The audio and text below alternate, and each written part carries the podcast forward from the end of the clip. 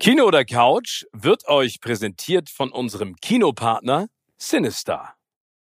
In dieser Folge von Kino oder Couch haben wir uns über eine der besten Serien der vergangenen Jahre unterhalten, und zwar über Tokyo Vice. Außerdem haben wir uns gefragt, was macht eigentlich einen Star aus? Wie wird man zum Star? Und was bedeutet das ganz genau? Und Zusätzlich ging es noch um ein Kinospektakel, das ihr auf keinen Fall verpassen solltet. Dune 2.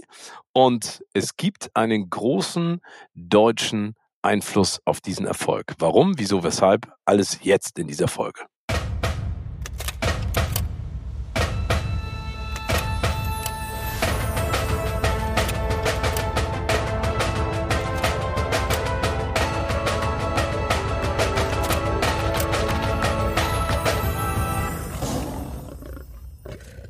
Herzlich willkommen zu einer neuen Ausgabe von Kino oder Couch. Zu einer für meinen Geschmack unwirtlichen Zeit sitzen wir hier morgens im Studio und die Augen von der lieben Anja sind auch noch ganz, ganz klein. Ähm, ja, liegt damit, hängt damit zusammen, dass äh, unser lieber Steven nicht bei uns im Studio ist, sondern im, im fernen Köln weilt und dort an einem Geheimprojekt arbeitet, das so geheim ist, dass noch nicht mal Anja und ich genau wissen, worum es geht. Nein, ich habe es euch erzählt, ich darf es nur nicht öffentlich erzähhlen. Ja, ich wollte so ein bisschen die Spannung noch. Ich finde, ich finde, ich finde, Viertel nach acht ist noch eine gute Zeit, Timmy. Viertel nach Normalerweise kommst du am Wochenende ja erst um diese Zeit nach Hause. Die Zeiten sind leider lange, lange, lange, lange vorbei. Aber ich habe vorhin Anja schon erzählt, weil wir hatten uns getroffen für vorab und sind hier zusammen ins Studio gegangen und haben beide darüber geschimpft, wie früh diese Zeit für uns ist zum Aufnehmen, dass wir noch nicht so richtig unsere na, Zungen noch nicht so richtig ähm, im, im richtigen Sprechtakt geölt sind. Richtig Aber ich freue mich, also ich, ich bin sehr dankbar für euch, die ja dieses Lotterleben führen, dass sie um 11 Uhr aufstehen, zur Massage gehen, bis halb zwei arbeiten und dann Champagner trinkend um die Außenalster spazieren.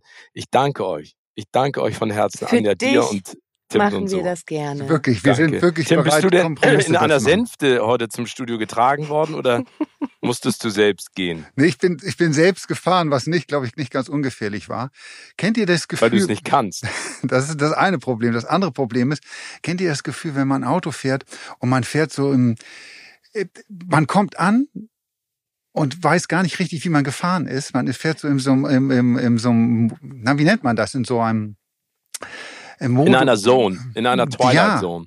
Also ich habe das ganz häufig abends, wenn ich nach Hause fahre, nach einem langen, anstrengenden Arbeitstag, dass ich nach Hause fahre und dann stehe ich auf einmal vor der Haustür und denke, wie bin ich denn jetzt hierher gekommen? Irgendwie, weil man so, so automatisch fährt. Ja, irgendwie. wie ein Autopilot. Ja, wie ein Autopilot. Ja. Danke. Genau, das Aber darf ich ganz, ganz kurz mal was sagen? Für alle Polizistinnen und Polizisten, die jetzt diesen Podcast hören, wenn sie jemals Tim Affeld, das ist so ein schlanker, relativ attraktiver älterer Mann Oh, danke. mit Brille, hinterm Steuerrad beobachten und er wieder apathisch in die Gegend guckt, bitte halten Sie ihn an. Bitte. Und rufen Sie, Sie können Anja oder mich anrufen. Wir sind ausgebildete Zivildienstleister und Erste Hilfe äh, ähm, Retter. Wir kommen. Wir kommen und helfen ihm. So, Tim. So, wollen wir loslegen? Haben wir das geklärt? Haben wir das geklärt? Haben wir das geklärt? Und Anja und ich beide, wir entschuldigen uns vorab schon mal, wenn äh, ja unsere Beiträge heute durch Gestotter oder oder Müdigkeit beeinträchtigt sind. Wir sind noch nicht so auf Temperatur, aber vielleicht kommt das ja im Laufe der Sendung. Oder wie Ach, das kommt, wir kommen jetzt ja gleich zum heißen Thema, Tim, ähm, das du ja in die Runde geworfen hast. Und ich bin dir dankbar dafür, dass du einen Serienvorschlag äh, getätigt hast, auf den ich glaube, ich weiß nicht, ob Anja auf den gestoßen wäre, aber auf den ich glaube ich nicht so schnell gestoßen wäre im Wirrwarr der äh, Mediatheken und Streamer. Ja, und ähm, eine Serie, die mich auch gestern Nacht um den Schlaf gebracht hat. Das ist ein weiterer Grund, warum ich sehr müde bin heute Morgen. Nicht nur, dass ich früh aufstehen musste, sondern auch, weil ich sehr lange noch diese Serie geguckt hat, weil sie mich so gefesselt hat. Und ich sagen muss, das ist von meiner Seite aus wirklich die beste Serie, die ich seit sehr, sehr, sehr langer Zeit gesehen habe. Ja, unterstreiche ich. Und die heißt Tokyo Vice. Und äh, läuft äh, oder ist zu sehen in der ARD Mediathek. Ich glaube, niemand oder wenige von unseren Zuhörern haben es geschafft, die bei, ARD, bei der ARD live sozusagen zu gucken, also zur Erstausstrahlung. Denn ich habe mal geschaut, die wurde zur nächtlicher Stunde ausgestrahlt. Um ab Mitternacht ging's los und dann wurden vier Folgen bis 3.35 Uhr in einem durchgesendet und dann nochmal irgendwie zwei Wochen später die letzten vier Folgen, es sind acht Folgen insgesamt, die die erste Staffel hat, äh, wurden dann auch ab Mitternacht gesendet irgendwie. Und da muss man einfach sagen, ganz toll, liebe ARD, dass ihr ja. solche Perlen solche Perlen im Nachtprogramm versteckt, ist wirklich unfassbar. Ähm, naja, aber zum Glück gibt's die ARD-Mediathek. Und wenn man da ein bisschen, haben wir auch schon ein paar Mal drüber gesprochen, wenn man da so ein bisschen auf die Suche begeht, sich begibt, dann findet man Sachen und so tolle Sachen. Und Tokyo Vice ist eine gigantische Serie. Und einmal ganz kurz äh, erzählen, worum es geht. Es geht, ähm, es spielt in den 90er Jahren, es geht um einen jungen Amerikaner, der in Tokio lebt und dort angenommen wird ähm, bei der auflagenstärksten Zeitung der Welt. Ich muss den Namen vorlesen, weil ich es einfach nicht ausspreche. Yo, Muchimanchi. Nee, Yomiuri Shibun. So heißt diese Tageszeitung. Aber stellt er sich nicht immer irgendwie anders vor?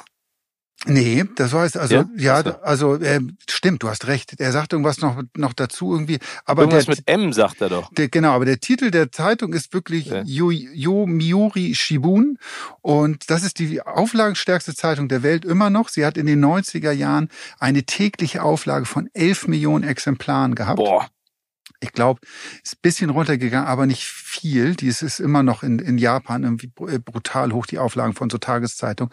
Ähm, in Deutschland und im Rest der Welt sieht das ein bisschen anders aus. Da sind die Auflagen ja im Laufe der Jahre deutlich, deutlich ähm, runtergegangen.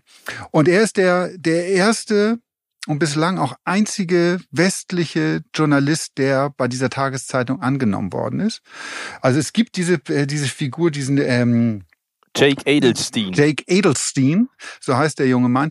Den gibt es wirklich. Und diese Serie Tokyo Vice beruht auf einem Buch, was er über seine Zeit geschrieben hat in Tokio bei dieser Tageszeitung. Ähm, das heißt übrigens auch Tokyo Vice ist im Riva Verlag erschienen.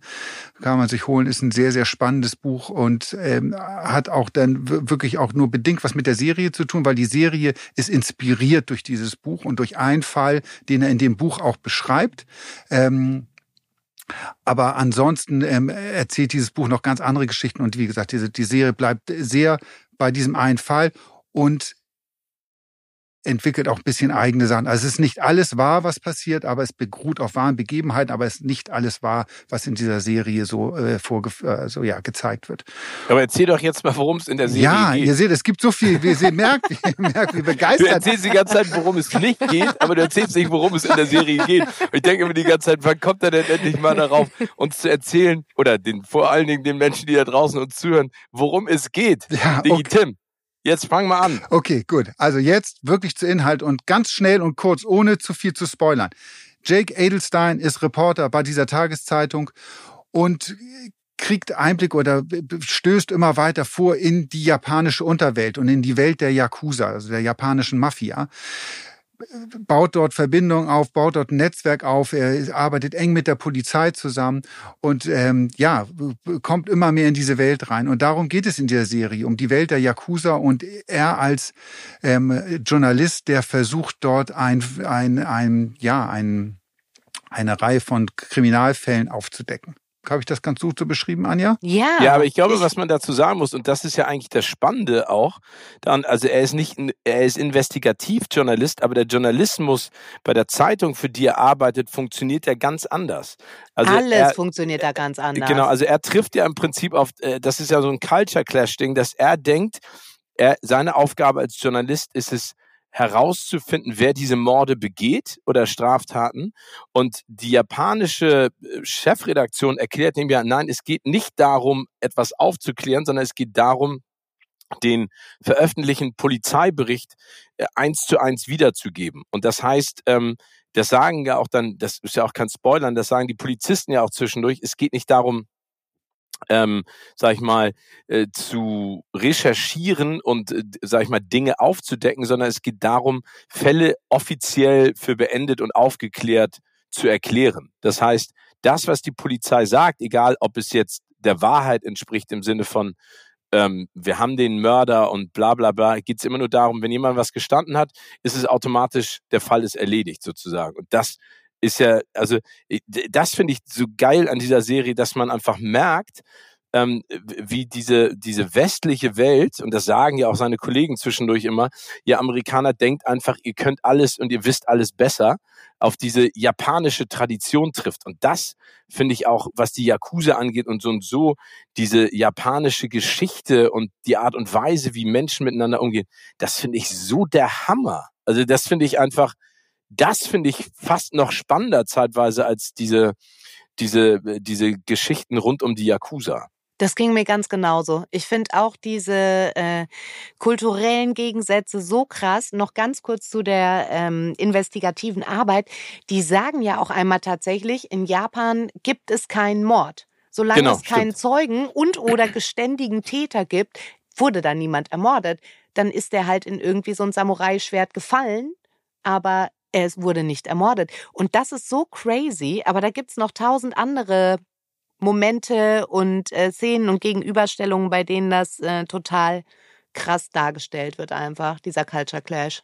Ja, das, und das, das Tolle an der Serie ist, dass sie nicht, wie gesagt, nicht nur, finde ich, einen spannenden Kriminalfall äh, erzählt, bei dem man wirklich mitfiebert, sondern wie ihr beide gesagt habt, diese Kultur auf verschiedenen Ebenen, also die Kultur in einer, in so einer Redaktion einer so riesigen Tageszeitung, die sich wirklich komplett, und das können Anja und ich ja mit unserer Erfahrung äh, denn auch bestätigen, komplett von europäischen oder deutschen Standards und Angang, am Angängen auch unterscheidet.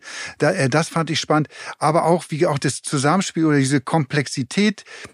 der Beziehung zwischen Polizei, Yakuza, auch Politik, das wird ja alles durcheinander gesteuert. Es gibt ja diese verschiedenen Yakuza-Clans und die mhm. Polizei mhm. arbeitet ja dann auch mit denen zusammen, weil sie keinen Banden- oder Clankrieg dann haben wollen, sondern sagen, es ist besser, dass wir irgendwie ähm, auf Augenhöhe miteinander sprechen und so haben wir eine Ruhe und eine, eine, kontrolli eine kontrollierte Kriminalität ähm, gegenüber irgendwelchen Kriegen, die dann vielleicht ausbrechen in, in der Unterwelt.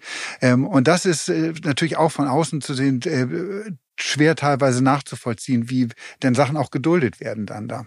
Ja, und was ich einfach total heftig fand, waren diese steilen Hierarchien in der Gesellschaft wie im Job.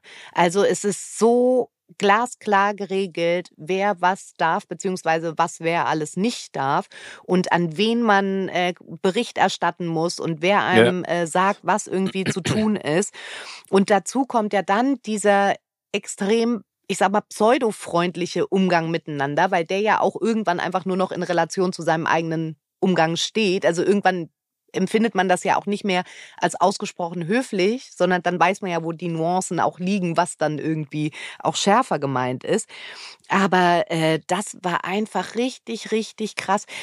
Wir hatten, Tim, gestern schon äh, über eine Szene gesprochen, als die dann äh, mit der Polizei und eben Jake äh, als Reporter bei den Yakuza anrücken, um schon mal einen irgendwie zu verhaften, weil es einen guten Grund gibt. Und äh, dann steht auch der Kommissar äh, da vorne und sagt quasi, so, es tut mir sehr leid, dass ich Sie jetzt Ihrer kostbaren Zeit berauben muss, aber wir müssen jetzt hier leider jemanden verhaften. Und das ist so für uns unvorstellbar, dass man so mit Kriminellen umgehen würde. Ja, ja aber auf der anderen Seite, ich finde es ganz, ganz interessant, was du sagst. Wart ihr schon mal in Tokio oder in Japan? Nein, leider beide noch nicht, aber wir wissen, dass du da warst schon mal, lieber Steven. Ja, genau. Ich, ich war schon äh, zweimal da ähm, für Dreharbeiten. Also einmal eine Geschichte mit Joko und Klaas äh, und einmal eine Geschichte mit älteren Menschen fürs ZDF. Ähm, und ich, ich bin total geflasht. Ich fand diese Stadt einfach so beeindruckend und so spannend und so großartig. Ähm, und ich finde, äh, Anja, was du gerade gesagt hast, ich finde es auch spannend zu sehen, wie dieser Respekt so bröckelt, weil diese Nuancen so deutlich sind. Auf der anderen Seite finde ich es auch total schön zu sehen, wie man auch miteinander umgehen kann. Auch wenn es vielleicht in einigen Punkten falsch ist. Das ist ja genauso wie die Oberflächlichkeit, die bei den Amerikanern immer diskutiert wird. Ich finde es ja auch schöner, du gehst irgendwo hin und wirst dann vielleicht oberflächlich im Geschäft, äh, Geschäft vollgequatscht nach dem Motto, ey, wie kann ich euch helfen? Und wie ist das Wetter? Und wie geht's euch? Und woher kommt ihr? Wow, Germany. Um, my mother is from Germany. She was born in Vienna. Und dann musst du denen erklären, Vienna ist nicht Deutschland und so. Und in Japan finde ich finde ich halt äh, beeindruckend, wie wie freundlich die mit einem, also wie wie sag ich mal respektvoll und und distanziert sie mit einem umgehen. Und wenn man sich die Umgangsformen dann vielleicht auch in Deutschland mal zeitweise anschaut, ähm, habe ich sowas fast lieber. Da hast du total recht. Da hast du auch vollen Punkt und äh, das, äh, also da bin ich auch großer Freund davon, respektvoll und höflich miteinander umzugehen und sich lieber den Tag in einem kleinen Plausch ein bisschen netter zu machen, als sich irgendwie so anzuraunzen. Aber also, wie gesagt, nochmal zu dieser Serie, Timmy, danke für dieses Geschenk. Ich, ich bin äh, also in der Lobeshymne auf dem Level, den du gerade da auch kundgetan hast. Ich, das ist eine der besten Serien, die ich seit langer Zeit gesehen habe. Vor allen Dingen, weil sie sich Zeit lässt und genau. einem, und darüber diskutieren wir auch gerade, einem diese ganzen Unterschiede auch so näher bringt und man so richtig eintauchen kann. Und vor allen Dingen müssen wir auch mal über die beiden Hauptdarsteller oder den einen Hauptdarsteller sprechen. Ansel Elgort, der absurdeste Name auf diesem Planeten. Was aber, für ein schöner Name. Ich finde ja, den so toll. Damit muss man berühmt werden, mit so einem Namen. Ja, ich glaube, den haben auch, äh, äh, oder sie haben gesagt Hänsel und Gretel und dann haben sie daraus das Hänsel muss ich auch denken.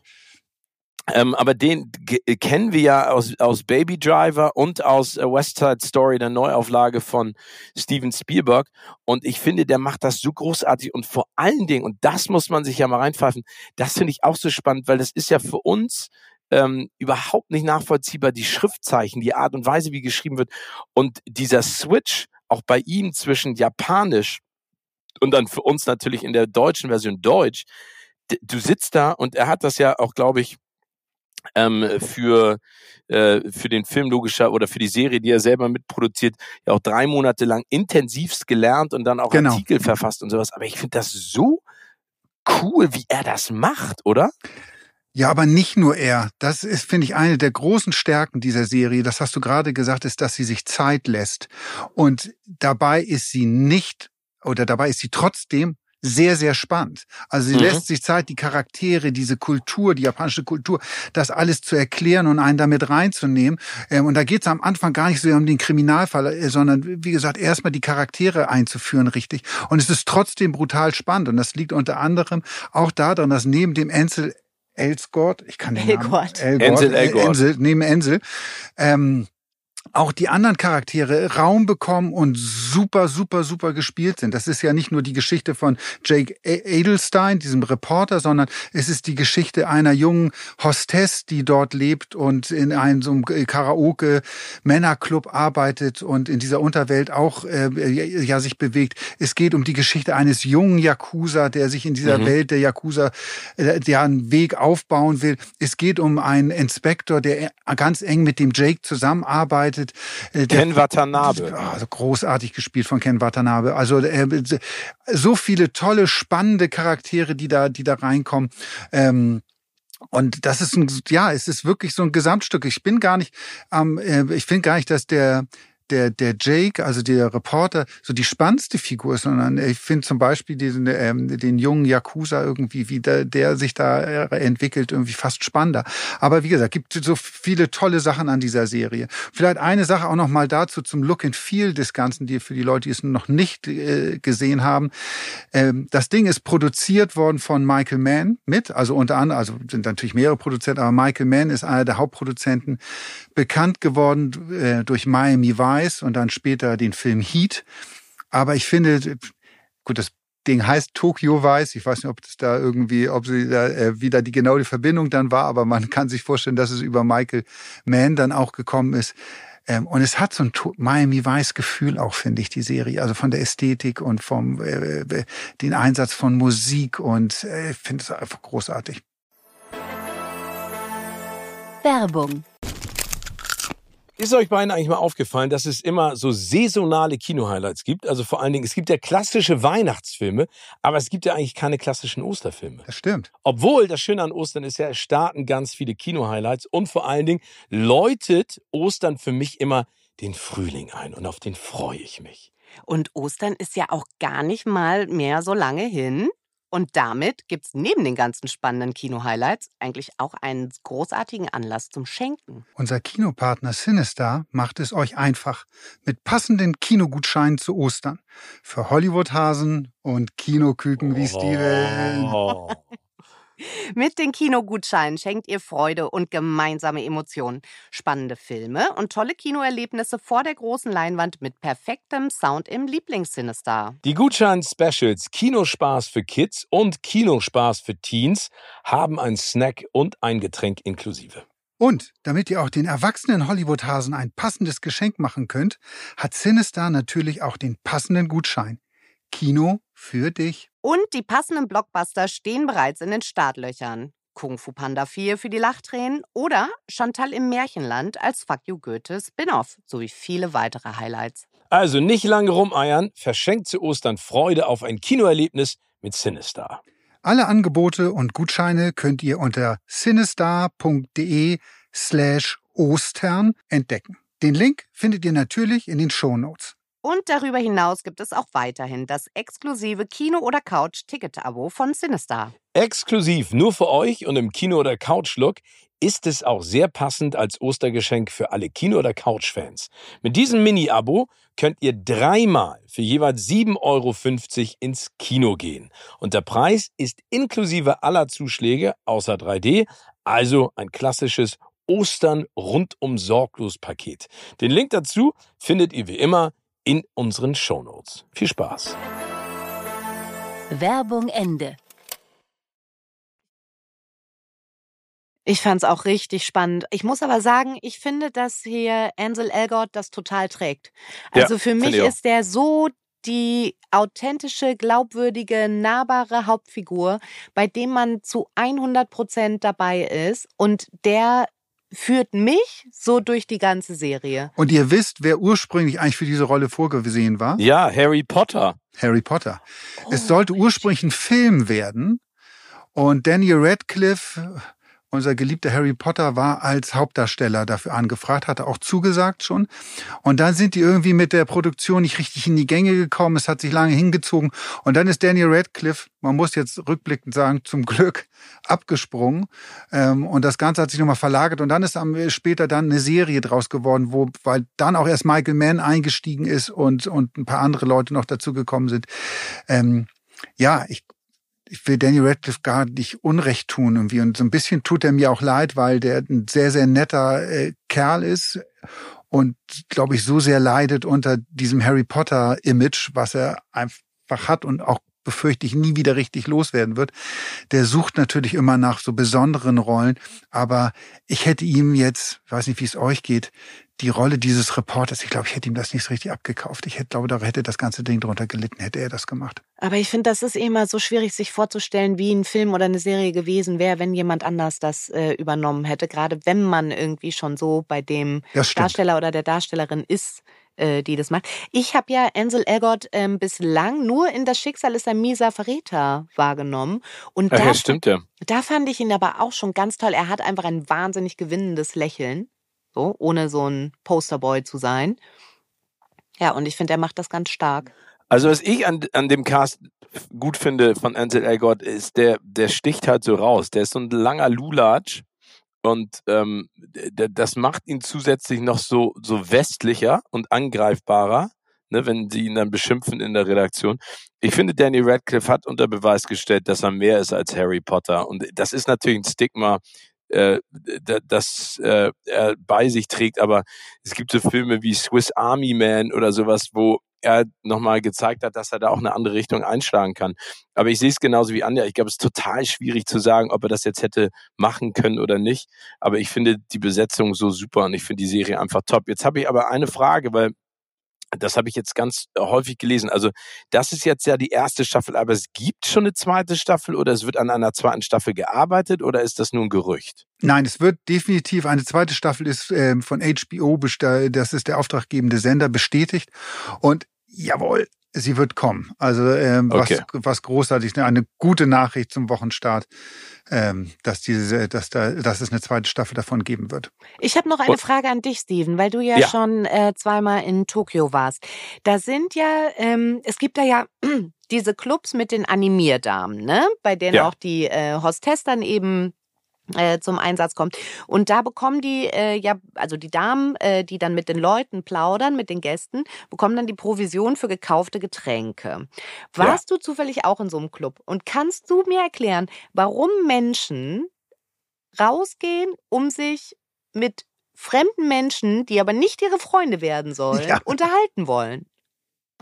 Äh, Ich habe keine Ahnung. Also ich war nicht in so einem Club. Ich bin ja durch Joko und Klaas in eine ganz andere Richtung abgedriftet. Vielleicht kannst du das noch mal kurz erzählen für alle, die das nicht mitbekommen haben. Wie hieß du noch mal, als du unterwegs warst da? Ralf Acapulco. ich, ich, musste, ich musste einen von Klaas getexteten Song namens Sushi der Gefühle vorsingen. Und ich wurde verkauft bei dieser Veranstaltung, wo ich gesungen habe vor tausend Menschen, ähm, als Crossover-Superstar zwischen Schlager und Rock.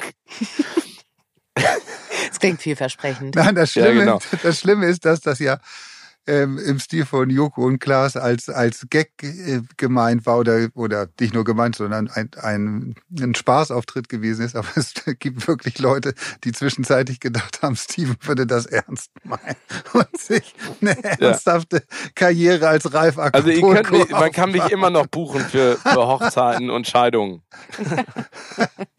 Hast du Steven also gesehen, ich der das singt nicht, jetzt ich auch. Hab, das habe ich nicht mitgekriegt, aber ich glaube, das ist ja so und so äh, ganz interessant, ähm, Anja, was du gerade ansprichst, was es da auch, sag ich mal, für Automaten gibt und in was für Läden du da gehen kannst und wie die Leute sich verkleiden. Das, also ich glaube, das ist alleine schon mal ein Thema, auf das man in detailliert bei einer der nächsten Aufnahmen von uns eingehen kann. Aber das habe ich so in der Art und Weise nicht mitbekommen. Aber ich glaube, das ist bei denen auch völlig natürlich, ne? Also wenn du dir mal anguckst, ich weiß gar nicht, wie viele Menschen in Tokio leben.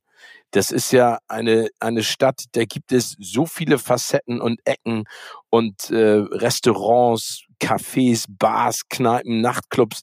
Ähm, da, da- ich glaube, da kannst du wochenlang verschwinden. Ich weiß nur, dass ich damals, als ich ähm, dann mit den 80-Jährigen da war, da bin ich abends ins Kino gegangen und habe mir Shazam angeguckt. Ich weiß gar nicht warum, aber da war ich alleine in so einem riesen Multiplex. Ich glaube, da saß noch eine andere Person mit im Kino abends um 10. Das war echt absurd und ich wusste nicht, wie ich dann zurückkomme. Äh, egal, andere Geschichte. Vielleicht einmal Aber- ganz kurz, ich habe hier mal schnell nachgegoogelt. Also in Tokio leben momentan 37,2 Millionen Menschen. Alter Schwede. Aber, das ist ganz spannend, finde ich, es ist neben Osaka, es ist die einzige der zehn größten Städte der Welt, deren Bevölkerung kleiner wird. Oh, Warum auch immer, das muss man ja, jetzt weil noch die mal, auch keinen Platz haben. Das ist es höchstwahrscheinlich, ja. Das ist wirklich ja so geballt dann. Und ich, Also ich glaube, dass die, dass du kannst dir das auch gar nicht leisten. Ich meine, das sieht man ja auch äh, bei bei äh, Jake oder bei Ansel, wo der wohnt, ne? Also wie der Ja. wohnt, auf was für einem Platz der wohnt. Und ich muss auch sagen, ich stelle mir das Leben da wirklich wahnsinnig anstrengend vor. Also jetzt zumindest so aus meiner westlichen Perspektive, ne? Denn das sagt ja auch der eine Yakuza, dass ähm, er gar nicht einsieht, 16 Stunden am Tag zu arbeiten, wie halt äh, der Rest der japanischen Bevölkerung. Warum soll er das machen, wenn er quasi äh, in der japanischen Mafia sehr viel schneller, sehr viel mehr Geld machen kann? Mhm. Und das ist was, was man ja auch äh, jetzt so fernab von äh, jedem Scherz oder so wirklich mitbekommt, ähm, wie stark die da aufs Arbeitsleben gepolt sind Mhm. und das halt ähm, irgendwie quasi das äh, für die Gesellschaft zu machen und für seinen Job äh, da einzustehen, dass das äh, die, das die absolute Priorität hat. Ich war mal für vier Wochen in Paris für einen Sprachkurs und da waren auch relativ viele Japanerinnen dabei. Es gibt da ja auch äh, so eine große Szene in Paris. Und die eine kam, ähm, also die ist quasi nach einem Burnout in Japan, und das war ein junges Mädchen, ne, die war vielleicht so Mitte 20, ist die äh, dann nach Paris gegangen, um da halt quasi sich ein neues Leben in unserer westlichen Kultur aufzubauen, weil sie so strapaziert und überfordert und einfach durch war von diesem Ja, da gibt's radikalen die Anspruch. 35-Stunden-Woche, doppelter Lohnausgleich, zwölf Wochen Urlaub nicht. Nee. Nein, da gibt's auch keinen Kündigungsschutz. Nee. Na, also das ist ja auch, womit der Jake Also wie gesagt, ich, ich glaube für alle, äh, die nach einer tollen Serie suchen, in die sie richtig eintauchen können, äh, Tokyo Vice ist ein absolutes Muss. Ich glaube, das ist von uns dreien Daumen hoch. Ähm, nicht nur wegen der Spannung, sondern vor allen Dingen auch, was man da kennenlernt, wo man da eintaucht. Und ich finde, Tim hat es eben auch nochmal gesagt. Also ich finde, Enze Ergott trägt das total. Aber es gibt so viele unterschiedliche Figuren, mit denen man mitfiebert oder bei denen man mehr wissen möchte. Und ich finde, das erzählt die, also einfach die Serie erzählt das mega geil. Also wirklich, das Michael Mann hat ein Händchen für. Ähm, das ist wirklich irre und ich freue mich schon auf die zweite Staffel.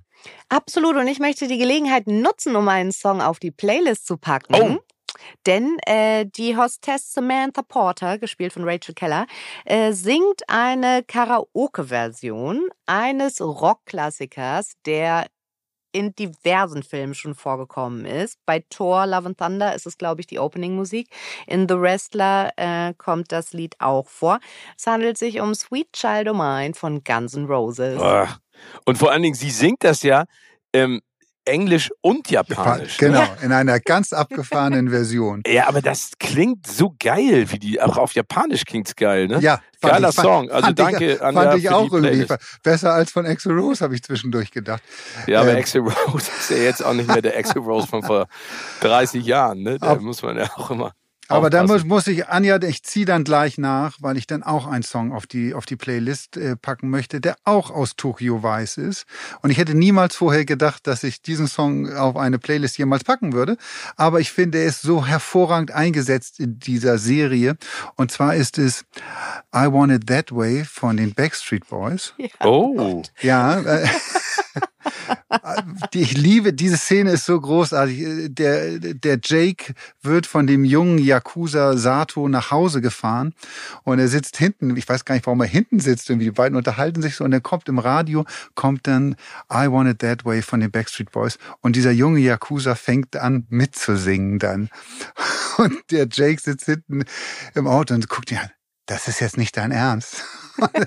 Und dann haben sie eine wahnsinnig tolle äh, tolles Gespräch darüber, ob dieser Song ein Klassiker ist oder nicht und äh, was mit I Want It That Way wirklich gemeint ist, weil der, der Yakuza ist fest der Überzeugung, dass es einen sexuellen Hintergrund hat. Ähm, Jake bestreitet das.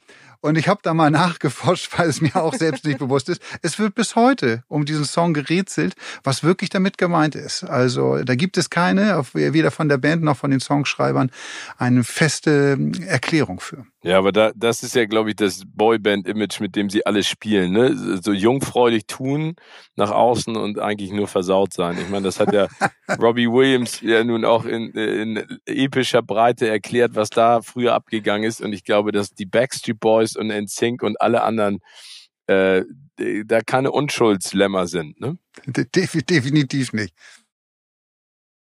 Ich würde gerne von einem äh, wirklich großartigen ähm, Streaming-Tipp auf einen wirklich fantastischen Kinotipp kommen. Und zwar auf Dune 2, der jetzt äh, äh, im Kino anläuft. Ähm, die Frage ist ja immer, äh, kann man, also es wurde ja viel diskutiert, ne? Dune galt lange Zeit äh, der Roman von Frank Herbert ja als unverfilmbar. Es gab eine schlechte Serie, es gab einen Film von David Lynch, ähm, damals mit Kyle MacLachlan in der Hauptrolle und, ähm, und Sting hat er ja auch kurz mitgespielt, den ich ehrlich gesagt gar nicht so schlecht finde, wie viele sagen. Ich weiß nicht, wie es Nee, euch ich, ich fand den auch damals. Also der war für die damalige Zeit war der war der wirklich stark. Heutzutage oder jetzt verglichen auch mit den neuen Dune-Filmen ist das natürlich irgendwie gefühlt irgendwie eine andere Liga. Aber ähm, ich fand Genau, den hat er damals keine. Chance, ne? Ja, aber auch Nee, weil du die das- Effekte noch nicht hattest und Genau, so, ne? genau. Also da stand der technisch einfach auch noch ein bisschen. Ja, aber ich fand, ich fand, äh, der, Ritt auf den Sandwürmern und sowas war damals, finde ich, trotzdem gut. Und es ist immer noch ein Film, den man sich angucken kann. Ne? Also Ja, es gibt ja so ein paar Filme, auch Flash Gordon zum Beispiel mit äh, äh, Ornella Muti und sowas. Das sind ja hat Ornella so Mutti Filme, Flash Gordon mitgespielt. Den Flash, wo Queen den den den Soundtrack Ja, zugemacht genau. haben. genau. Da hat Ornella Mutti mitgespielt. Ich erinnere mich nur an diesen wahnsinnig blonden Hauptdarsteller. Ja, ja, den, den, äh, den großartig, ich weiß gar nicht, wie der heißt, aber ich wollte jetzt auch gar nicht äh, Ja. über Flash Gordon sprechen, ab. sondern ich wollte ehrlich gesagt, wie bitte? Wir swiffen ab gerade. Bleib bei, Wir, wir, wir swiffen ab. Ich wollte über den äh, zweiten Teil von Dune sprechen, von äh, Denis Villeneuve, weil das wirklich jemand ist, der so eine Wahnsinns also wie soll man das sagen? Der hat äh, äh eine Wahnsinnsvision äh, und ich habe Quatsch geredet. Ornella Muti spielt da gar nicht mit. Entschuldigt, ganz kurz äh, wollte ich nochmal äh, äh, zurückhalten. Sam J. Jones war Flash Gordon. Also ich, ich möchte gerne über Dune 2 sprechen und ähm, äh, Denis Villeneuve hat ja wirklich es geschafft, die Creme de la Creme aller Hollywood-Stars für den ersten Teil schon mal zusammen äh, zu sammeln, ne? Von Timothy Chalamet, Zendaya, äh, Josh Brolin, ähm, äh, Dave Bautista äh, ist dabei, Javier Bardem, äh, ähm, Rebecca Ferguson.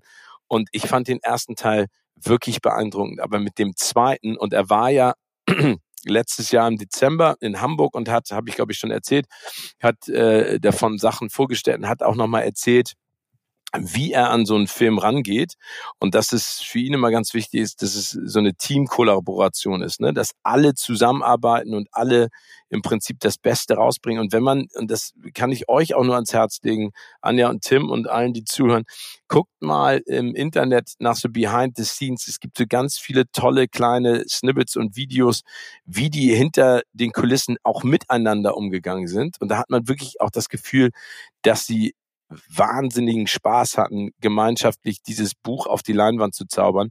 Und jetzt kommen wir zu dem Punkt, den Anja eben gerade angesprochen hat. Denis Villeneuve hat ja jetzt auch seit Blade Runner ähm, der Fortsetzung auch ganz andere Möglichkeiten in der Hand gehabt, Special Effects umzusetzen und vor allen Dingen diese futuristische Welt ähm, zu kreieren. Und ich finde, das ist im zweiten Teil nochmal ein Schritt weiter und vor allen Dingen die Sandwürmer, diese Dimension dessen, ne, also die ja dann am Ende auch kriegsentscheidend sind und ganz stark das beeinflussen, was da alles passiert. Die sehen so gigantisch aus. Und dieser Ritt auf dem Sandwurm, der erste von Timothy Chalamet, aber auch die Beziehung zwischen den beiden.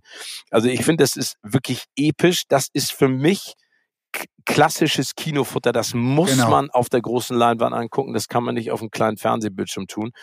Und ich kann euch allen nur ans Herz legen, geht ins Kino, schaut euch dieses Meisterwerk an. Das ist wirklich äh, gigantisch. Da kann ich dir nur 1000 Prozent zustimmen. Ich habe nämlich jetzt auch noch mal den ersten Teil, der läuft ja gerade bei Netflix, da habe ich mir den ersten Teil noch mal angeguckt. Also ich hatte ihn damals im Kino gesehen, aber ich habe ihn jetzt noch mal angeguckt. Der ist im Fernsehen auch brutal stark. Aber wie du gerade gesagt hast, Steven, diese beiden Filme, die sind, wenn es das Kino nicht geben würde, müsste es für diese Filme erfunden, erfunden werden. Äh, musste man es erfinden. So rum. Genau. Also das ist, äh, man muss sich diese Filme im Kino angucken, weil äh, das die ganze Dimension und was die da auffahren, das ist ja so opulent und so gigantisch in, in, in den Ausmaßen. Das wirkt im Kino einfach äh, tausendmal mehr als im Fernsehen. Das ist mir nochmal so bewusst geworden, wo ich den ersten Teil jetzt gesehen habe. Und mir geht ja auch immer so das Herz auf bei dem Punkt, den du angesprochen hast, Steven, ne? dass sie so, ein, äh, so eine gute Verbindung am Set hatten, dass das so ein tolles Team war und die alle so eng zusammengearbeitet haben. Zendaya hat ja jetzt auch schon gesagt, sie wäre sofort dabei bei Teil 3. Und ähm, es scheint auch so, als hätten die sich äh, von ihren Outfits her für die ganzen Premieren auch total ja. abgesprochen und abgestimmt. Und das ist wirklich so entzückend und sieht vor allen Dingen fantastisch aus. Wir hatten es ja letzte Woche schon einmal mit diesem äh, Roboter-Look von Zendaya in Mugler. Aber auch äh, Timothy Chalamet hat so coole, wüstenfarbige Looks an, die alle so einen futuristischen Appeal haben. Und äh, bis ihr, liebe Hörerinnen und Hörer, das quasi ins Kino schafft, um Dune 2 zu sehen, Schaut euch die ganzen Looks äh, von den Premieren an. Die sind tingeln gerade in der ganzen Weltgeschichte rum. Irgendwie gefühlt ist jeden Tag irgendwie ein äh, neuer, eine neue Premiere in einer Metropole. Und sie sehen jedes Mal aufs Neue einfach fantastisch aus. Aber Steven, du bist ja unser Mann auf dem roten Teppich. Ne? Ich würde mir so sehr mal von dir wünschen, Steven, dass du mal so ein Outfit wie Timothy Chalamet trägst. Also der hat jetzt. Meinst du bauchfrei oder? Nee, er hat bei einem Premiere hatte, das war irgendwie so ein Leder. One Piece, so ein Leder-Overall hat er getragen. Irgendwie. Da würde ich dich gerne mal drin sehen. In so einem ja, ich kann mir ja von dir die Chaps leihen und dann trage ich die. meine, meine guten alten Cowboy-Chaps. Ja. Aber ähm, ich wollte noch mal zwei Sachen sagen. Ähm, Dune 2 ist momentan der highest ranking Movie of all time auf IMDb. Also der Internet Movie Database für all diejenigen, die es noch nicht gesehen haben. Das ist im Prinzip im Internet eine eine Seite, auf der man, wenn man nach Filmen sucht oder Schauspielern oder Infos, kann man das eingeben, IMDB. Und da gibt es auch Bewertungen für Filme. Und das ist mittlerweile der bestbewerteste Film aller Zeiten auf dieser Website. Und das Spannende ist ja auch, dass die Special Effects, über die wir gerade gesprochen haben, auch aus Deutschland kommen. Und zwar von Gerd Nefzer der dafür einen Oscar erhalten hat. Und äh, den habe ich kennengelernt äh, bei den Oscars letztes Jahr. Das ist ein wirklich ganz, ganz feiner, toller, toller, toller äh, Mann. Also liebe Grüße an Gerd an dieser Stelle. Der tingelt auch um die Welt mit dem ganzen Produktionsteam, war auch auf der Berlinale jetzt gerade. Und das ist äh, auch sehr spannend. Da können wir auch mal eine Folge zu machen, vielleicht sogar mit Gerd selbst, weil wie der dazu gekommen ist. Ne? Der ist wie die Jungfrau ähm, äh, zum Kinde gekommen, der wollte das gar nicht machen, sondern der ist Landwirt und hat dann über die Jahre ähm, äh, mit Sachen experimentiert, gebaut, getan, gemacht und ist jetzt einer der führenden Special Effects, also Hands-on Special Effects in der Welt. Ne? Wahnsinn, ne? Das ist abgefahren. Ja, also es ist wirklich richtig spannend. Also ich, ich glaube, dass, äh, und das ist das Tolle, Anja, um das vielleicht auch nochmal abschließend zu sagen, also nicht nur auf den roten Teppichen scheinen die alle ein gutes Team zu sein, sondern vor allen Dingen auch hinter den Kulissen und haben da wirklich ein Meisterwerk geschaffen. Und ich finde es einfach immer wieder toll zu sehen, äh, was filmisch möglich ist und dieses, dieses Stigma, was man bekommt, ein unverfilmbares Buch. Ich meine, erinnern wir uns noch an Herr der Ringe, das hat der Peter Jackson auch wirklich wahnsinnig gut umgesetzt. Es wird auch für Jahrzehnte noch einfach das Maß aller Dinge sein, bevor sich da wieder jemand rantraut. Ähm, und so sehe ich das auch bei diesem Film von Denis Villeneuve. Und der Typ ist auch total charming. Also ganz relaxed, zurückhaltend, erzählt er ganz äh, spannend drüber und äh, hat sich damit, glaube ich, auch einen Jugendtraum verwirklicht. Und ich bin, ich bin ein bisschen traurig, dass der jetzt erst rauskommt. Der sollte ja eigentlich schon letztes Jahr im November starten, weil ich der Meinung bin, der hätte bestimmt auch Chancen gehabt bei den Oscars. Definitiv. Aber vielleicht eine Sache auch nochmal, weil ihr jetzt beide angesprochen habt, die gute Stimmung, die da in dem Cast zu, äh, herrscht und wie, wie nett die alle miteinander sind. All das, was ich gehört habe, ist halt auch, dass die alle dass diese gute Stimmung so da ist, weil sie alle wissen oder ihnen allen bewusst ist, dass sie an etwas ganz Besonderem mitgearbeitet haben oder, oder auch noch jetzt gerade in der Promo-Phase auch noch ähm, mit dran arbeiten. Und das ist ja auch, muss man, äh, glaube ich, ist nicht allen Leuten immer bewusst. Nicht bei jeder Hollywood-Produktion ist das der Fall, sondern es gibt einfach auch ganz viele Filme, die gedreht werden, wo die Darsteller dann im Nachhinein sagen, oh Gott, das ist nichts. Oder auch während des Drehs schon merken, oh, das geht hier in eine Richtung, die eigentlich gar nicht so cool ist irgendwie, aber dann ihren Vertrag erfüllen und das Ding einfach wegdrehen. Und äh, hier hat man ein Projekt, wo, glaube ich, allen, allen bewusst war, wir schaffen hier etwas ganz, ganz Großes. Wir schaffen hier etwas, was ein Meilenstein sein wird und für lange, lange Zeit, äh, ja, den, den Level nach ganz oben setzen wird. Und deshalb bin ich mir auch ganz sicher, dass wenn Teil drei gedreht werden wird, was ja noch, glaube ich, noch nicht so 100 Prozent sicher ist. Der Denis Villeneuve hält sich da ein bisschen bedeckt ja noch, äh, ob er das machen wird. Aber wenn er das macht, dann werden wir noch mehr Stars haben, äh, die da mitmachen wollen, irgendwie, weil das einfach, weil allen klar ist, das ist ein Projekt irgendwie, womit ich mir selbst ein kleines Denkmal aufsetzen kann, wenn ich mit mhm. dabei bin.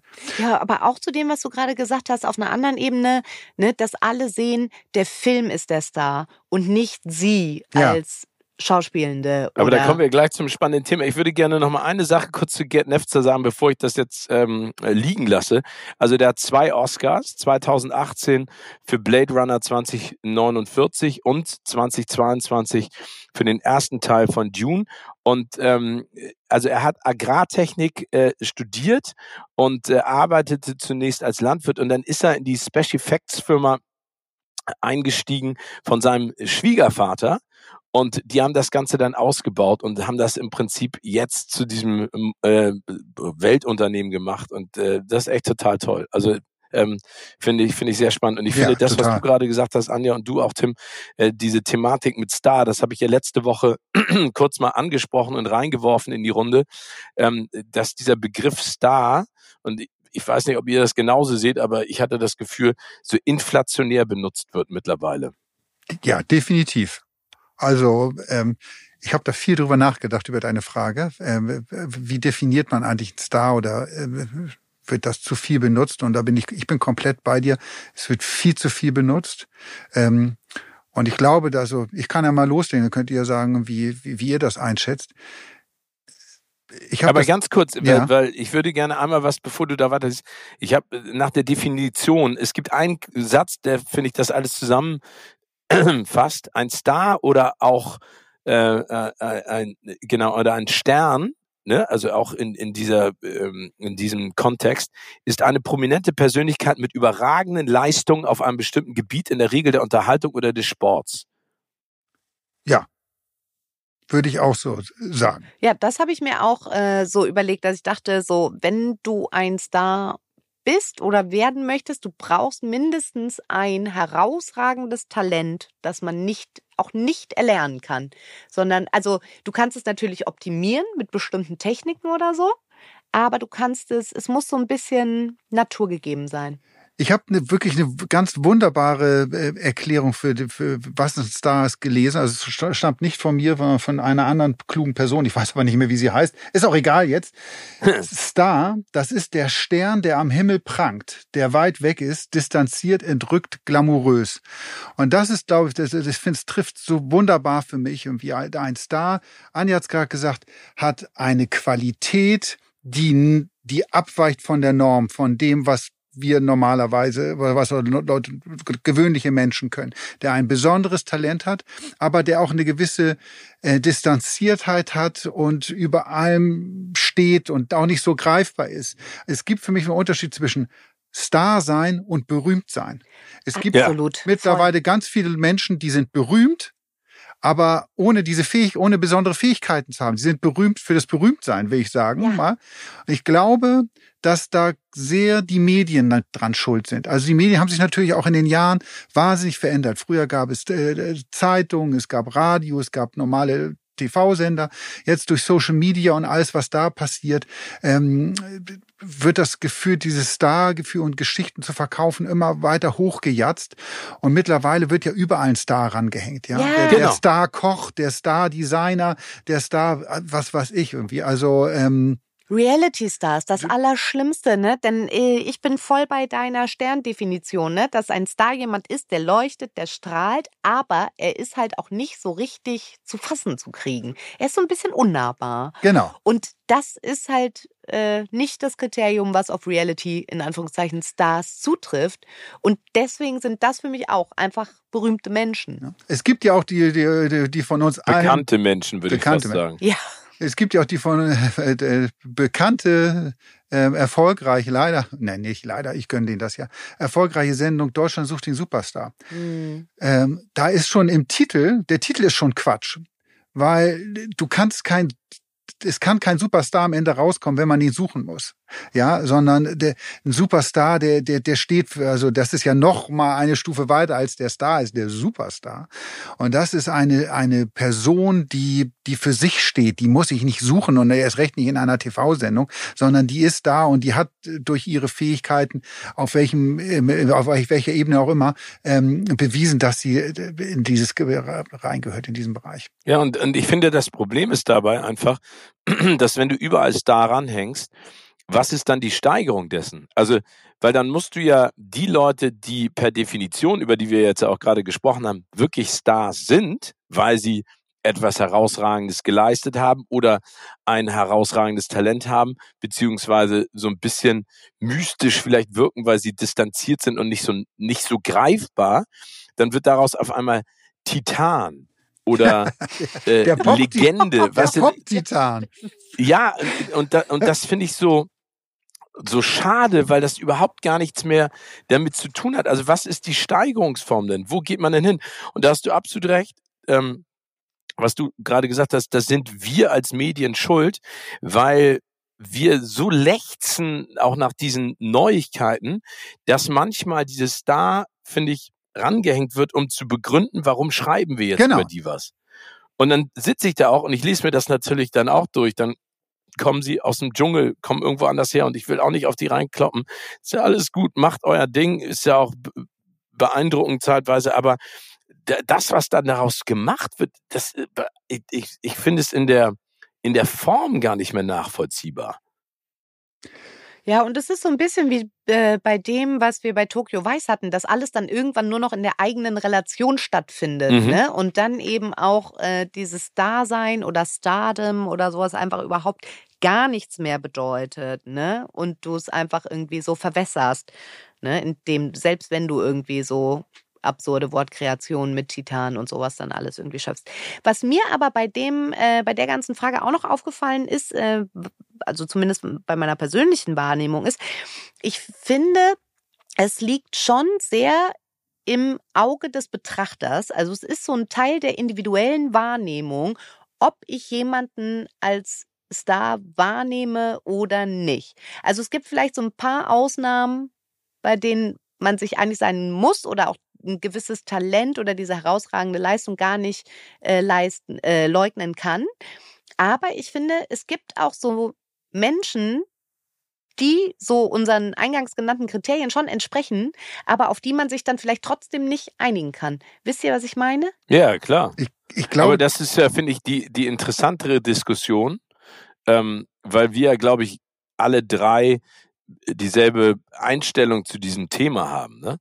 Und, und, und zeitweise wird ja auch, also äh, zum Beispiel die, die Frage ist ja, ist Steven Spielberg ein Star? Ne? Mhm. Oder ist Steven Spielberg dann eher eine Legende? Gut, du kannst, das ist, glaube ich, jetzt äh, ja Begriffsdrescherei, ob man ihn. Er ist sicherlich auch eine Legende in seinem Fach. Ich würde Ja, aber aber er ist auch, ein Star. Er, ist ja, er, ist, er, ist, er hat ein Ausnahmetalent und hat herausragendes geleistet, aber er ist ja nicht glamourös. Ja, das stimmt. Also er ist ja jetzt nicht der, der, der, der Typ, der auf den Teppich geht, sage ich jetzt mal, wie Zendaya und dann noch zusätzlich, ähm, also dann ist er eher Karl Lagerfeld, jemand, der Außergewöhnliches geleistet hat und dann zusätzlich auch noch diese Aura um sich hat, oder? ja, da hast du voll recht. Ja, wobei Steven Spielberg für mich trotzdem ein Star ist, weil Star sein oder die Menschen, die für mich Stars sind, haben auch in ihrer Karriere und in ihrer Tätigkeit auch eine, so eine Kontinuität drin. Also das Mhm. ist jetzt, gehen wir einmal zurück zu Tokyo Vice und Ansel Elgor. Der spielt super da drin. Wir finden ihn alle fantastisch. Er ist für meinen Geschmack aber noch kein Star Nee. weil er einfach noch zu wenig gemacht hat. Ein Leonardo DiCaprio hat über einen ganz langen Zeitraum bewiesen, äh, was für ein toller Schauspieler er ist. Ja. In ganz vielen unterschiedlichen Filmen. Brad Pitt hat das gemacht. Eine Julia Roberts hat das gemacht. Also Ja. das sind für mich Stars. Also Das man ist muss einen Weg gehen. Tom Cruise, ja. Also man muss wirklich über, ähm, über einen längeren Zeitraum immer wieder Top-Leistung abrufen, immer wieder besondere Sachen machen. Und dann wird man Star. Man wird nicht ein Star, in, in der heutigen Medienwelt leider ja, aber in meiner Wahrnehmung nicht, nicht ein Star, indem ich einen guten Film gedreht habe. Das macht dich noch nicht zum Star. Und dann wieder zurück zu Spielberg. Der hat halt irgendwie nicht nur einen guten, der hat unfassbar viele gute. Und ja, er hat nicht den glamourösen, die glamouröse Aura, aber trotzdem ist er ein Star für mich, weil er so viel tolle Filme gedreht hat. Würdest du ausrasten, wenn du ihn irgendwo sehen würdest? Ich finde, das ist auch irgendwie so ein Kriterium. Und da Mhm. denke ich gerade so bei Spielberg, ja, ähm, er ist eine Regielegende, aber ich würde nicht total ausflippen. Obwohl er natürlich schon ein Hollywood-Star ist. Aber dann halt so quasi eher in diesem Film-Business-Kontext. Aber so dieses Glamouröse, da sind wir uns ja, glaube ich, leider einig, dass ihm das so ein bisschen äh, abhanden geht. Äh, das hat er ja nun mal nicht. Und das ist irgendwie so dieser Funken, weswegen ich nicht ausraste. Also ausrast, gut, ich glaube, ich würde, ich würde auch bei Leonardo DiCaprio jetzt nicht ausrasten oder bei Julia Roberts. Ähm, Also bei Julia Roberts würde ich komplett ausrasten. Ja, da raste ich auch aus. na gut, kommt die zu den Oscars dieses Jahr, Steven? Gucken wir mal gucken dann. Nein, Ähm, ich glaube, ich, Nein, also ich, das ist immer, wie ich du glaube nicht, dass Ausrasten die kommt, aber wäre definierst. toll. Wie du Ausrasten definierst. Aber ich wäre jetzt ganz ehrlich, wenn ich Steven Spielberg habe ich leider noch nicht getroffen, aber ich, ich wäre sehr aufgeregt. Weil das Ja, aber der ist, äh, weißt du, aber das ist toll. Ich habe den schon getroffen, ein paar Mal. Und der ist ein so entspannter, großartiger Mensch. Ne? Also der hat, der, der, das ist schon beeindruckend. Aber äh, du hast, das ist jetzt, wie du schon sagst, so ein bisschen Wortklauberei. Aber ich bin da ein bisschen auf Anjas Seite, weil ich, ich finde, dieser Glamour-Faktor macht jemanden noch zusätzlich zum Star. Also das ist für mich dieser, dieser Shining Star. Weißt du, was ich meine? Dieser, das ist ja, deswegen heißt es ja auch Star, weil das ja an Stern auch angelehnt hat. Das muss auch so ein Strahlen noch zusätzlich sein. Neben der Megaleistung. Ja, ich glaube, wie gesagt, das ist auch, dass ähm, man mit Star mir auch immer mehr, mehr verbunden hat. Und dann bin ich schon auch mit bei euch. Die Menschen, die da im Rampenlicht stehen. Das war in der Mhm. Vergangenheit, war das ja selten die Leute, die Regie geführt haben, sondern es waren die Leute, die auf der Leinwand zu sehen waren. Das waren die Stars und das waren die Aushängeschilder von den Projekten und Filmen, die man ähm, ge- gesehen hat. Genauso im Musikbereich. Ja, das ist ja auch irgendwie die Leute, die auf der Bühne stehen. Es sind äh, seltener Produzenten wie Quincy Jones oder Rick Rubin, wie, wie sie alle heißen, die einfach auch Unfassbares geleistet haben. Ähm, aber die werden trotzdem nicht so sehr als Star wahrgenommen wie jetzt Beyoncé oder Stimmt, ja. John Bon Jovi. Hm. Der, Der ist eine Legende. ah, schön. Ja. Das ist immer wieder, ich glaube, weißt du, ich, soll ich dir, Anja, ich sag dir, ich verrate jetzt mal ein Geheimnis. Ne? Da, also Tim redet gerne über Bon Jovi, weil er selber total verkappter Bon Jovi-Fan ist, aber das über mich sozusagen ausspielt. Weißt er schiebt es dir nur in die Schuhe. Ja, genau, er weil der, er freut Thema- sich drüber, aber er möchte am liebsten jeden Tag Bon Jovi hören und auch immer über Bon Jovi sprechen. Aber er traut sich nicht, weil ihm das unangenehm ist. Deswegen spielt er es über mich, weil ich das so offen ähm, kommuniziert habe. Vielleicht hört er Bon Jovi auch beim Autofahren und ist deswegen so apathisch und kann sich nicht mehr an den Siehste? Weg erinnern. Ah, guck mal, danke. Sel dir, Anja. selten, Endlich. wirklich selten. Ich freue mich wirklich sehr darüber, kann ich an dieser Stelle äh, mal verraten, Anja, da haben wir noch gar nicht drüber gesprochen. Äh, wir, haben's, wir haben Tickets ergattern können für äh, das Pearl Jam Konzert in Oh. Berlin ähm, auf der Oh. Waldbühne. Okay, wow. Und ja, und Steven wird mit, wird uns begleiten in einer kleinen Reisegruppe, wird Steven mit zu Pearl Jam kommen. Da freue ich mich sehr drüber. oh, Ja, das glaube darf ich. euch- Und vor allen Dingen das Geile ist, auf der Waldbühne ist das Konzert und da habe ich vor Jahren, kurze Geschichte, kurzer Abschwiff, ähm, Prince gesehen. Das Ich ist aber ein paar stand- Jahre her. Ja, ja, und ich stand vorne, äh, also vor der Bühne, und ich weiß noch, dann hat er für irgendein Gitarrensolo, hat er die Leute auf die Bühne geholt. Und dann stand ein Typ neben ihm, also genau neben ihm und hat gedanced. Dann hat er sein Handy rausgeholt. Und ich dachte, so, okay, würde ich auch mal ein Foto mit Prince oder mit ihm tanzen. Aber dann hat der Typ sich einfach mit dem Rücken zum Publikum gedreht und sich selber tanzend vor der Waldbühne gefilmt. Also nicht er mit Prince, sondern nur er sich selber. Und dann dachte ich so, gut, also weiß nicht, ob du alles richtig gemacht hast oder ob du nicht verstanden hast, was da los ist oder ob er Bon Jovi-Fan war und aus Versehen zu Prince gegangen ist. Vielleicht wusste er auch selber nicht mehr, was er tut. Ich glaube, hab- er wusste auch selber nicht mehr, Ich was habe er. ich hab Prince einmal, ich war Prince einmal ganz nah, so ungefähr fünf bis zehn Meter entfernt. Und da ist mir nur aufgefallen, wie klein der Mann, äh, dieser Mann gewesen ist. Das ist wirklich, obwohl er sehr hohe Hacken anhatte und äh, Plateauschuhe, war der wahnsinnig klein. Und Prince Klein war und genial. definitiv auch ein Star. Definitiv. Ja, äh, Superstar. Da, da kann man das äh, Superlativ noch dazu packen. Gossip News. Kuratiert von Anja, Tim und Steven. Ja, wollen wir mal über äh, unseren Star sprechen, ähm, den wir alle sehr mögen, Tom Cruise, weil der hat jetzt ja Buntes vor, Anja und Tim. Ja, also wir hatten ja schon gesagt, irgendwie, also buntes vor, ich, ich glaube, er hat ernsthaftes vor, so würde ich es mal, äh, mal äh, ausdrücken. Das, was wir auch schon mal bemängelt haben, ich habe fast das Gefühl, als hätte man unseren Podcast gehört, äh, Steven.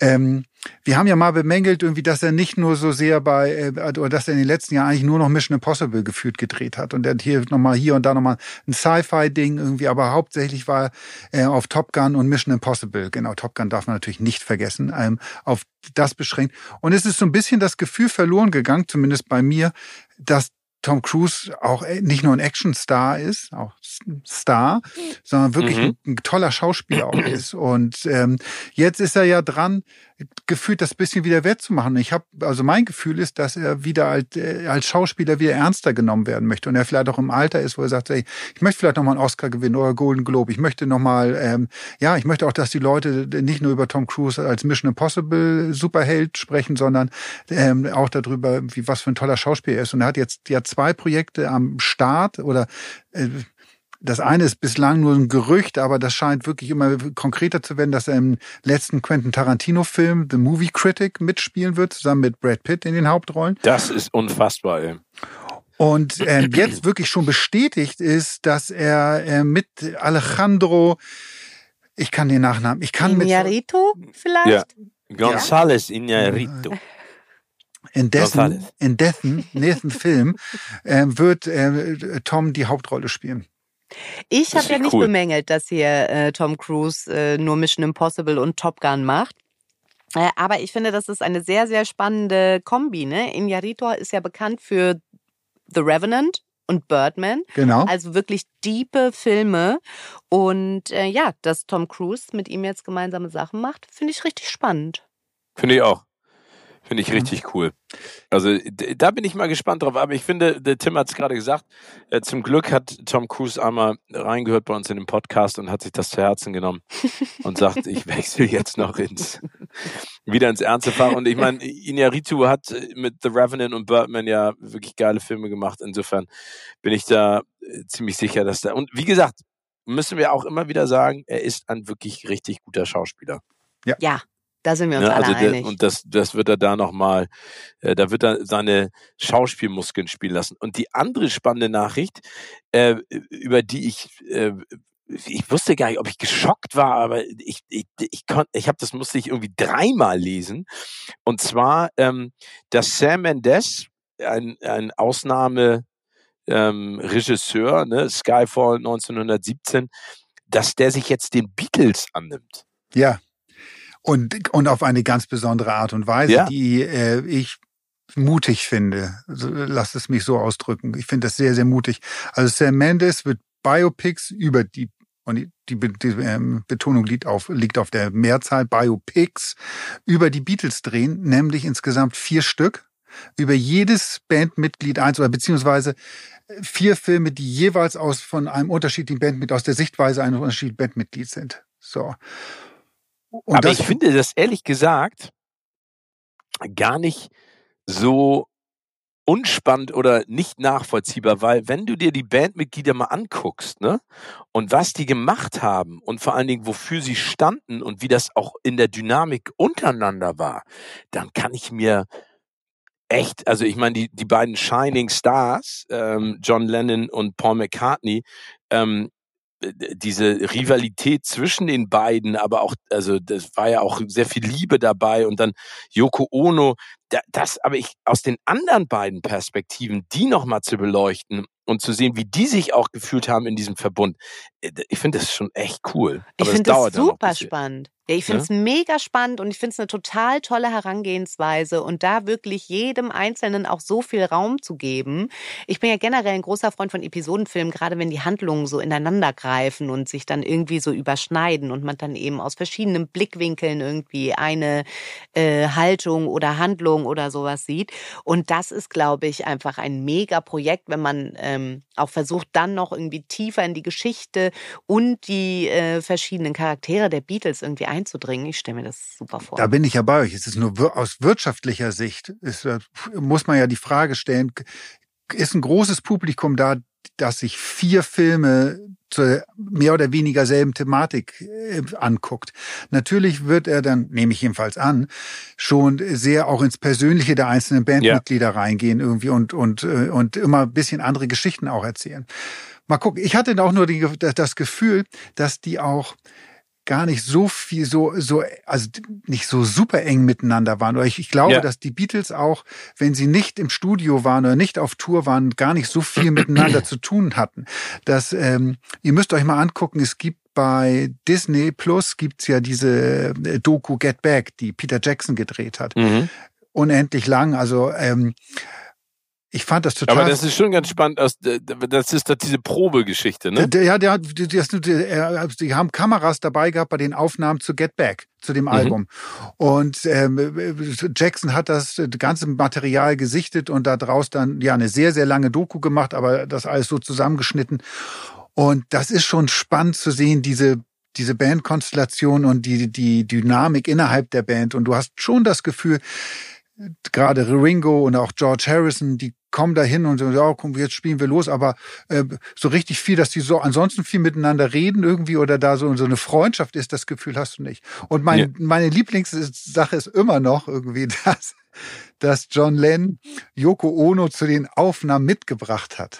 Also die sitzen da, das muss man sich vorstellen, für all die es noch nicht gesehen haben, die sitzen da im Kreis, so mehr oder weniger mit ihren Instrumenten und Mikros davor und jammen rum und, und äh, nehmen die Songs auf. Und Yoko Ono sitzt die ganze Zeit neben John Lennon. Also Anja, das wäre so, als wenn du deinen Mann mit zu den Podcastaufnahmen mitbringen würdest und neben Der dir sitzen sich würde. freuen. nee, aber ich finde, allein solche Situationen irgendwie dann aus den vier Perspektiven zu sehen, gerade wenn die gar nicht so Best Friends waren. Und halt zu gucken, irgendwie, wie die ähm, mehr im Vordergrund stehenden und die sich eher zurückhaltenden äh, Charaktere der Band halt auch mit dem ganzen Ruhm und dem ganzen Hype und sowas dann umgehen. Allein das interessiert mich schon. Ja, finde ich auch. Ich, also ich bin gespannt, aber wie gesagt, 2027 ist das ja erst soweit. Und das ist doch eine schöne Überleitung nochmal zu unserer Play Playlist. Und bevor ich das sage, und ihr haltet mich jetzt alle für total doof, und jetzt kommen wir nämlich zu dem Thema, was Tim von gesagt hat, mit früh aufstehen. Und Nella Muti hat doch mitgespielt bei Flash Gordon. sie spielt, sie, ich wusste es doch. Ich hatte, also, sie spielt nämlich, sie spielt nämlich Prinzessin Aura. Ich wusste es Ach, nämlich die, doch. stimmt, genau. Siehst du, und äh, mit äh, Timothy Dalton. Also ich hatte doch keinen Knick in der Linse. Ich habe dann eben nur einfach falsch gegoogelt. Also ich, es Schande auf mein auf. Ich wollte es nur noch mal sagen. Ich bin nicht total doof geworden, sondern äh, es ist wirklich so, sie, sie ist da zu sehen. Gott, und jetzt äh, kommen wir zur Playlist. Also ihr habt beide schon zwei Songs gesagt. Ähm, wir haben da ja noch ein paar mehr. Ich würde jetzt gerne auch einen mit reinschmeißen, den ich immer noch mega finde. Und ich weiß noch, als dieser Film rausgekommen ist, 1995, da war Tim ja schon Ende 40. Ähm, äh, da, äh, und der Film, der Film ist ähm, ehrlich gesagt auch gar nicht so schlecht, äh, mit Michelle Pfeiffer in der Hauptrolle. Und das ist Dangerous Minds. Und der Titeltrack hat ein, ein Rapper ähm, weltberühmt gemacht, und zwar Coolio mit Gangsters Paradise. Das ist so lustig, ne? Tim und ich, wir haben uns neulich noch über Michelle Pfeiffer unterhalten. Tim. Genau, weil da muss ich jetzt muss ich einmal zu Michelle Pfeiffer ein paar Fun Facts raushauen. Ja, sie hat in diesem also ich fand, sorry, ich fand Dangerous Minds, ich weiß, das war ein super erfolgreicher Film, irgendwie mich hat er nicht so richtig abgeholt. Ähm, aber Steven, also Anja habe ich schon erzählt, die erzähle ich ja. jetzt. Ey, du glaubst nicht, was für Rollen Michelle Pfeiffer alles abgelehnt hat in ihrem Leben. Sag Wir, wir würden hier, also wir waren ja vorhin bei dem Thema Star. Wenn sie das alles gespielt hätte, wäre Michelle Pfeiffer, glaube ich, der größte Hollywood-Star, den es je, je, je gegeben Ja, hat. und jetzt ist sie ja total frustriert, ne? Jetzt ist sie total frustriert. Ich hau mal raus, was sie alles abgelehnt hat. Sie sollte Pretty Woman spielen. Oh, Hat sie, hat Julia Roberts übernommen. Sie sollte die Hauptrolle in Das Schweigen der Lämmer spielen. Hat sie auch Wirklich? abgelehnt. Hat dann Jodie Foster gemacht. Sie sollte eine der Hauptrollen in Thelma und Louise spielen. Auch abgelehnt. im Ernst? Ja, sie hat das Angebot gehabt, halte ich fest, Basic Instinct die Hauptrolle zu spielen. Hat Sharon Stone übernommen. Und Sharon Stone hat auch die Rolle in Casino übernommen, die Michelle Pfeiffer auch abgelehnt hat. Und, Und jetzt kommt- deswegen hat sie ja einen sehr schönen Spitznamen. in Hollywood nennt man Michelle Pfeiffer nämlich deshalb nur Dr. No. Und ich habe dazu nur gesagt, ne, ach, äh, who the fuck is Pretty Woman, wenn du hier bei Dangerous Minds und äh, zu Coolios Gangsters Paradise mitspielen Ja, aber da siehst kannst. du mal, ey, da, aber da siehst du mal, wie schwierig das in diesem Geschäft ist. Das ist ja, ne, also dann hast du ein Bauchgefühl und entscheidest dich für einen Film und siehst dann, wie die alle an dir parallel vorbeiziehen. Aber da muss man sich ja ganz ehrlich mal fragen, warum hat Michelle Pfeiffer nicht zwischendurch dann einfach vielleicht auch ihr Management gewechselt, weil so viele Fehlentscheidungen, da Das muss man schon- sich dann irgendwann fragen, huh, Das, das ist schon brutal.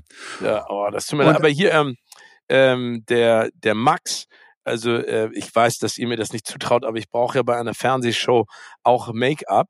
Ähm, der, der Max, der das immer bei mir macht, der ist auch immer bei Joko und Klaas, der, ist ein ganz, ganz toller Typ. Brauchen Joko und Klaas auch Make-up? Die brauchen auch Make-up. Der hat jetzt äh, Sharon Stone eine Woche begleitet auf der Berlinale Ah, okay. und hat äh, für, für, für sie gearbeitet und er meinte, das ist eine so großartige Tolle Frau, Und die ja. muss ja auch auf der Berlinale wirklich äh, aus dem Nähkästchen geplaudert haben über Basic Instinct und ihren eigenen Lieblingsfilm Goodfellas. Aber jetzt schwiffen wir schon wieder ab. Jeder darf noch einen Song und dann machen wir Ich das muss Ding noch kurz, ich, wir müssen noch einmal kurz bei Gangsters Paradise bleiben. Ja. Und Coolio. Ich hatte einmal das, das Der ist ja gestorben leider. Der Ne? ist leider gestorben. Ich hatte das zweifelhafte Vergnügen, ihn einmal zu interviewen. Das, Oh. In- ja, das Interview hat zehn Minuten gedauert. Dann ist Coolio eingeschlafen. Oh. War früh Interview. morgens? War es 8 Uhr? Nee, das war, das war mittags, glaube ich, rum irgendwie. Und es lag auch nicht an meinen Oh. langweiligen Fragen, wie ihr jetzt böserweise vermuten würdet. Nein. Nein, daran lag es nicht. Es lag daran, dass der, der gute Mann derartig bekifft war. Äh, und sich kurz vorher gerade noch was reingezogen hat. Und er Der merkt, war schlimm, der ist ja auch äh, an Fentanyl, an dieser grausamen Droge, ist er ja, glaube ich, gestorben an einer ja, Überdosis. ja, ja, ne? das ist dann, also zu dem Zeitpunkt war er noch eigentlich gut drauf. Irgendwie der Absturz kam danach. Es war, glaube ich, auch musikalisch dann nach diesem Hit nicht mehr so richtig, richtig viel bei ihm kam. Aber das nur so, by the way. Aber Gangsters Paradise packen wir rauf. Anja, dein zweiter Song. Juhu, ich möchte anderthalb Lieder aus Absolute Giganten gerne noch auf unsere Liste packen. Oh. Das eine ist äh, Reprise von Sophia. Das ist so ein bisschen das Thema des Films und nur eine Minute 30 lang. Deswegen habe ich mir erlaubt, auch noch Ego Express mit weiter aus dem Film draufzulegen. Der toll. Ego Express ist übrigens ein Projekt von Dirk von Lotzo gewesen. Und das Tolle, also der tollste Spruch bei Absolute Giganten ist ja auch, und das passt so super zu unserer Playlist, dass Floyd, der Haupta- Hauptcharakter, da einmal sagt, weißt du, was ich manchmal denke? Es müsste immer Musik da sein. Bei allem, was du machst. Und wenn es so richtig scheiße ist, dann ist wenigstens noch die Musik da. Oh. Und Ja, an der stimmt. Stelle, wo es am allerschönsten ist, da müsste die Platte springen und du hörst immer nur diesen einen Moment. Hm, sehr schön. Ja, ne? Ach Mensch. Das ist fast wie so ein Schlusswort irgendwie, Ja. oder? Nein, Da aber du können wir musst gar nicht mehr gegen anstinken, Anja. Doch, deswegen brauchen wir noch mehr Musik. Gut, dann will, ich- dann will ich auch noch einen draufpacken. Ähm, und ich weiß, dass Steven ihn auch liebt. Äh, deshalb, ich komme dir zuvor und packe ihn jetzt drauf. Ich weiß Ja. gar nicht, Anja, vielleicht du auch. Und zwar ist es äh, der Song Tiny Dancer von Ah, Oh, dem geliebten. Elton John. Toll. Äh, und äh, er kommt vor in dem Film Almost Famous. oh, äh, einer meiner auch ein- absoluten Lieblinge. Ne? auch Der Film einer, immer noch. wirklich ein so großartiger Film. Und das wirklich Spannende äh, oder das Lustige daran fand ich, dass in dem Film Almost Famous hören, da geht es ja um eine, eine Band in den 70er, 80er Jahren, die unterwegs ist und die werden begleitet von einem jungen Journalisten und er erlebt dieses Band Rock'n'Roll-Leben mit, mit Groupies und allem drum und dran. Also jetzt so ganz grob erz- erzählt. Ganz, ganz toller Film von Cameron Crowe. Ähm, und diese Band ist im Tourbus unterwegs und fährt durch die Wüste und dann wird im Radio dieser Song Tiny Dancer von Mhm. Elton John gespielt und die gesamte Band singt mit. Ein totaler Gänsehautmoment, finde ich, äh, in diesem Film, die Szene. Aber ich dachte, war das nicht im, im Flugzeug? Nee, die sind im, im Bus unterwegs. Ganz sicher.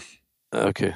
Ich dachte, die werden im Flugzeug, hatten sie es auch nochmal gesungen, aber der Song ist geil. Geil, dass den Und jedenfalls, äh, was ich nicht wusste, dass die Inspiration zu dem Song ähm, kam von Bernie, äh, ich glaube, er wird Taupin aus. Ich habe es heute mit Namen, wirklich. Ich habe nur, haben nur komische Namen in dieser Sendung fast drin.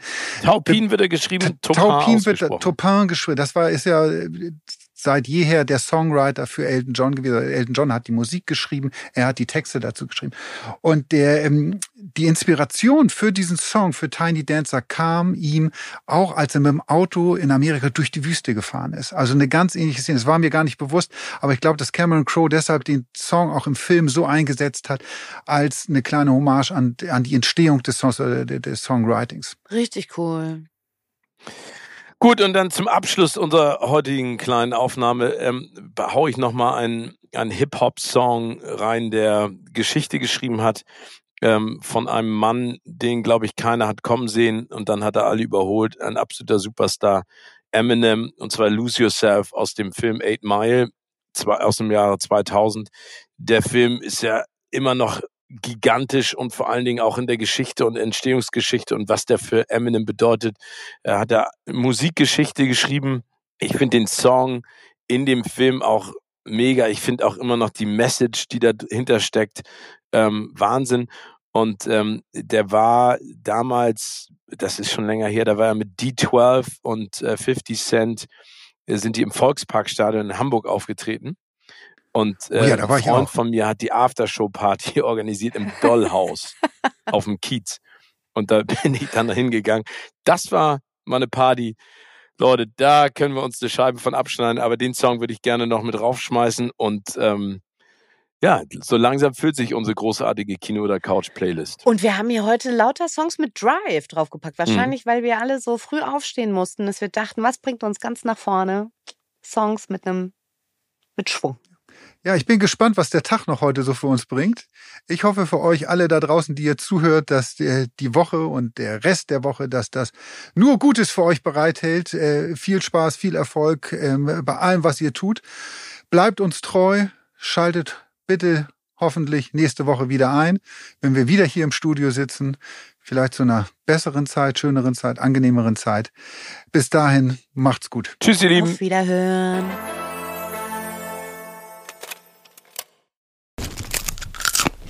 Kino oder Couch wurde euch präsentiert von unserem Kinopartner Sinistar.